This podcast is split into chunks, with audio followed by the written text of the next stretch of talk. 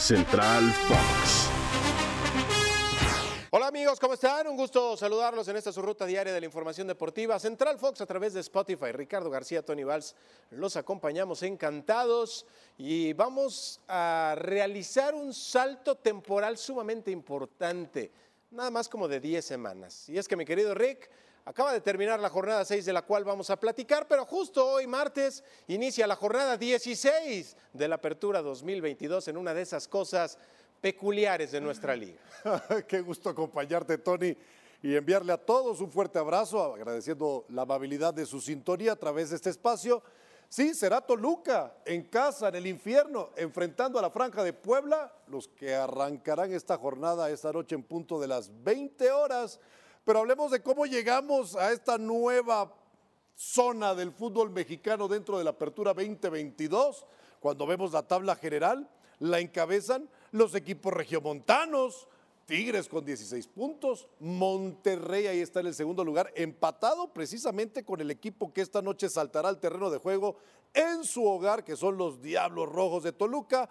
Pero ¿qué me dices de un sorpresivo Cholos de Tijuana, que se ubica en ese cuarto lugar con 10 puntos después de una seguidilla de torneos decepcionantes para el club baja californiano?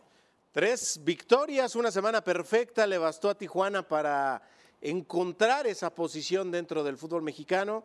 Da la sensación de que finalmente encontraron eh, un proyecto que puedan desarrollar, o al menos una base. No empezó tan bien Ricardo Baliño, pero con el paso de las semanas, conforme se completó el plantel y el equipo eh, pudo repetir cierta alineación, pues ya tal parece que las cosas empiezan a cambiar. No creo que vayan a ganar todos los partidos, pero sí que esta confianza les permitirá ser un equipo más competitivo.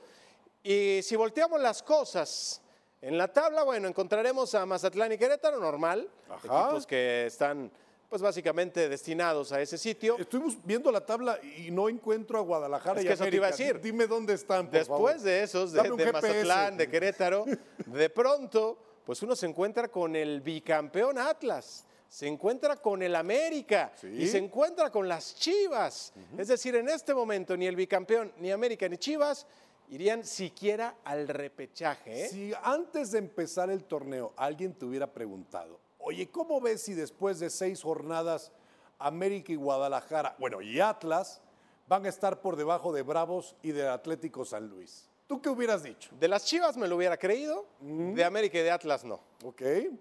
Porque sí, digo, Guadalajara, eh, me queda claro que su proyecto se está, si es que hay uno, bueno, sí, siempre hay, pero no muy funcional y se está desmoronando.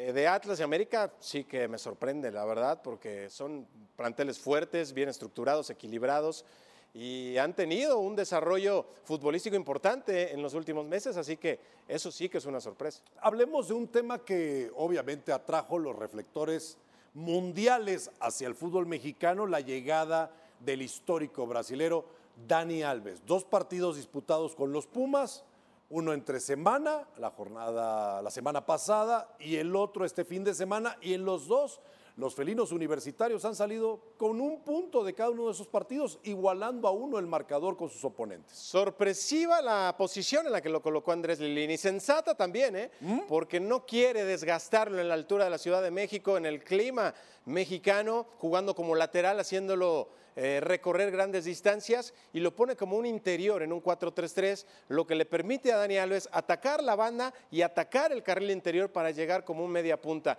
Me ha gustado su participación. Todavía no es el Dani Alves que conocemos a ese nivel tan diferencial, porque jugando así podría marcar diferencia lej- por lejos en el fútbol mexicano. Sin embargo, sí lo noto participativo, lo noto deseoso. Otros llegan, Rick, y se tardan dos meses en tener Adaptarse. un Es más, medio tiempo, que por la altura, que porque el clima, que porque los tamales. A sus 39 años pidió el balón y tú y yo hablábamos la semana pasada, tenías tus dudas de que fuera a jugar Dani Alves los 90 minutos, los hizo y aparte puso el pase para el gol con el empate ante Mazatlán que Nicolás Freire sentenció en los últimos minutos. Bueno, Pues bueno. nos vamos, Ti. Vámonos, esperamos más de Dani Alves y habrá más Central Fox en Spotify. Gracias.